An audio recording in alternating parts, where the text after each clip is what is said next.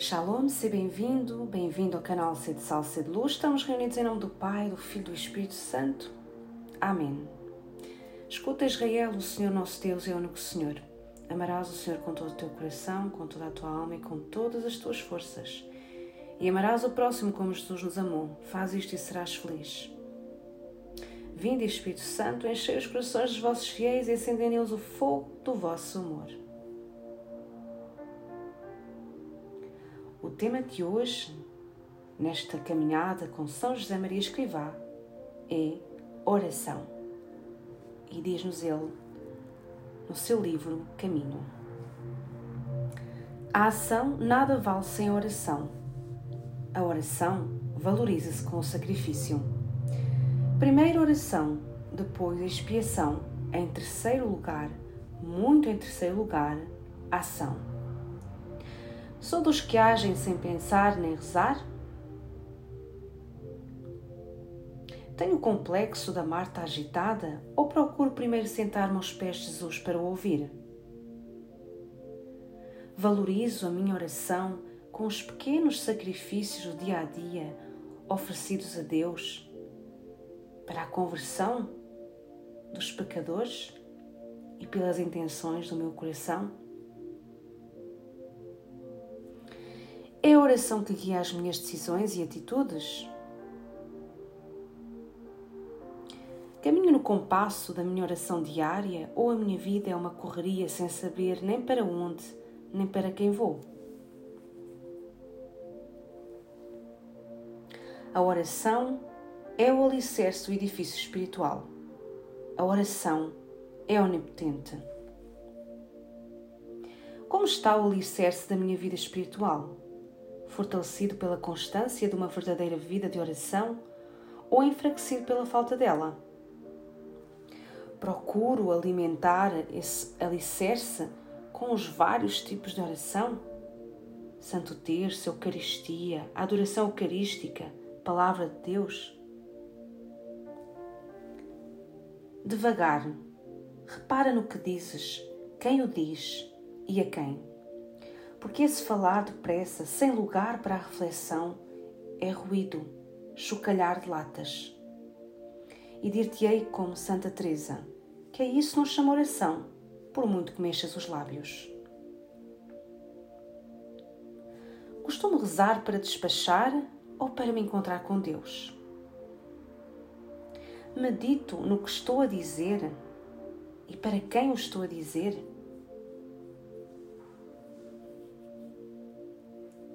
Lembro-me diante de quem estou e como estou? Rezo em modo automático ou peço a Nossa Senhora e ao Espírito Santo para me ajudarem a estar por inteiro na oração? Rezo por vaidade para mostrar aos outros que o faço ou rezo por necessidade de me encontrar com o Senhor?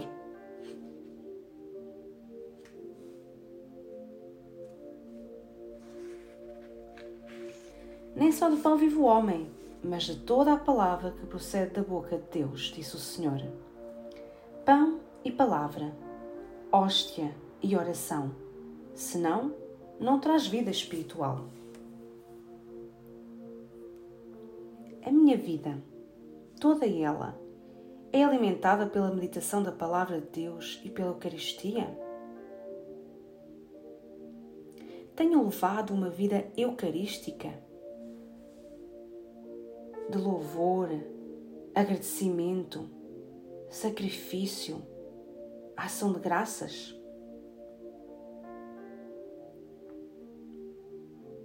Já experimentei memorizar alguns versículos das Sagradas Escrituras? Maria escolheu a melhor parte, lê-se no Santo Evangelho. Aí está ela, bebendo as palavras do Mestre, em aparente inatividade, ora e ama depois acompanha Jesus nas suas pregações por cidades e aldeias. Sem oração, como é difícil acompanhá-lo. Como tenho acompanhado Jesus? Com alegria ou arrastar os pés? Como tenho acompanhado, sobretudo nas horas dos mistérios dolorosos da minha vida?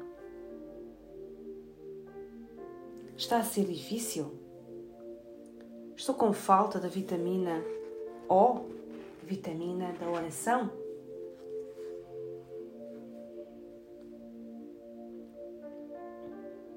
E na meditação até isso fogo. Para isso mesmo é que faz oração, para te tornares uma fogueira, lume vivo que dê calor e luz. Por isso, quando não souberes ir mais longe, quando sentires que te apagas, se não podes lançar ao fogo troncos olorosos, lança os ramos e a folhagem de pequenas orações vocais, de jaculatórias que continuem a alimentar a fogueira, e terás aproveitado o tempo. Nos momentos de deserto e secura, abandona a oração, baixa os braços. Com que ramos e folhagens de pequenas jaculatórias posso hoje alimentar a fogueira da oração?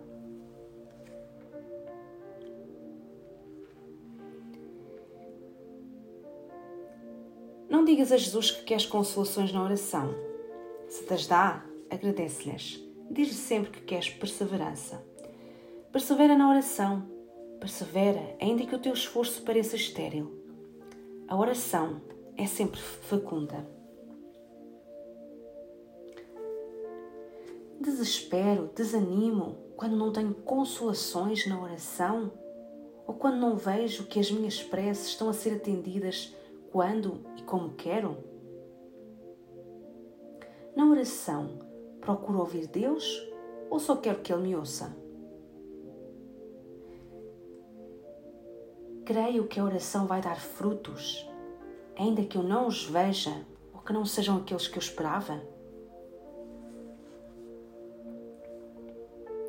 A tua inteligência está entorpecida, inativa. Fazes esforços inúteis para coordenar as ideias na presença do Senhor. Um verdadeiro atordoamento. Não te esforces nem te preocupes. Escuta-me. É a hora do coração.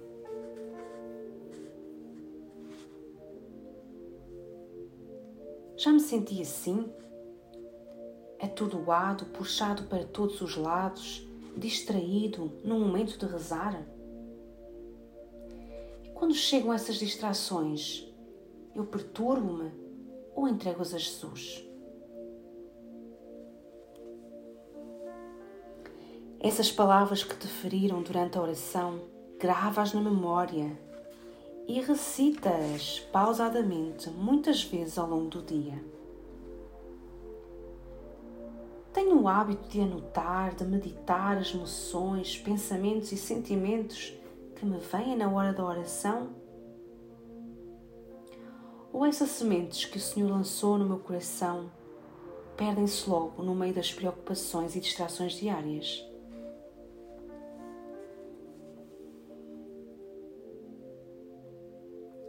Se não procuras a intimidade com Cristo na oração e no pão, como podes dá-lo a conhecer? Tenho procurado estar em intimidade, passar tempo com Jesus na oração, na Eucaristia e na adoração? Se não o conheço, como posso dá-lo a conhecer? Se não o conheço, como posso amá-lo? Se não és homem de oração, não creio na retidão das tuas intenções quando dizes que trabalhas por Cristo.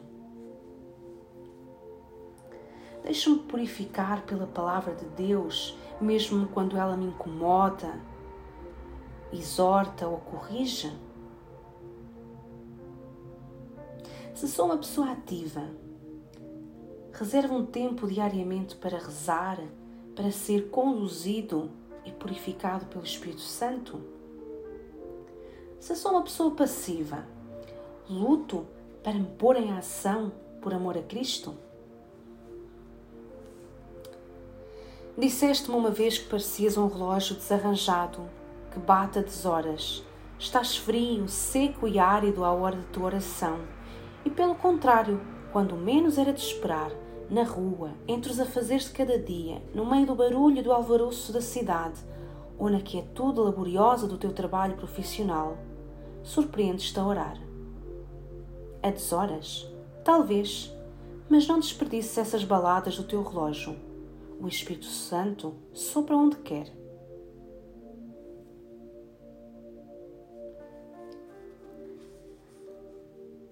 Deixe-me conduzir pelo compasso do Espírito Santo, mesmo quando me leva a rezar em momentos inesperados, ou quero controlar o seu sopro. Eu deixo dar o Espírito Santo horas quando quer e bem lhe apetece na minha vida? Quem marca as horas do relógio da minha existência? O Espírito Santo ou eu?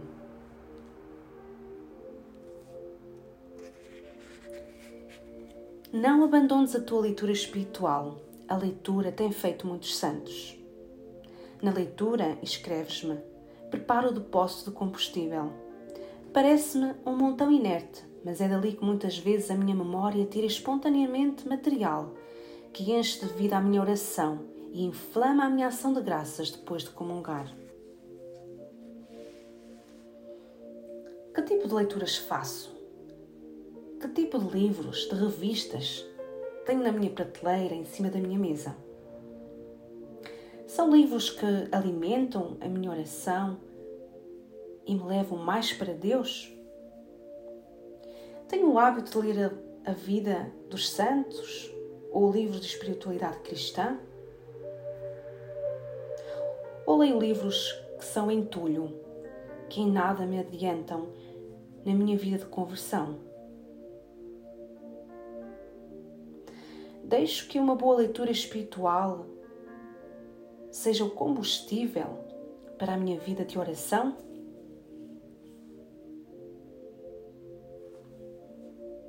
Oração a São José Maria Escrivá. Ó Deus, que por mediação da Santíssima Virgem Maria concedeste inumeráveis graças a São José Maria, sacerdote, escolhendo como instrumento fidelíssimo para fundar o Opus Dei, caminho de santificação no trabalho profissional e no cumprimento dos deveres cotidianos do cristão, fazer que eu saiba também converter todos os momentos e circunstâncias da minha vida em ocasião de vos amar e de servir com alegria e com simplicidade a Igreja, o Romano Pontífice e as almas, iluminando os caminhos da terra com o resplendor da fé e do amor. São José Maria Escrivá, rogai por nós. Estamos reunidos em nome do Pai, do Filho e do Espírito Santo. Amém.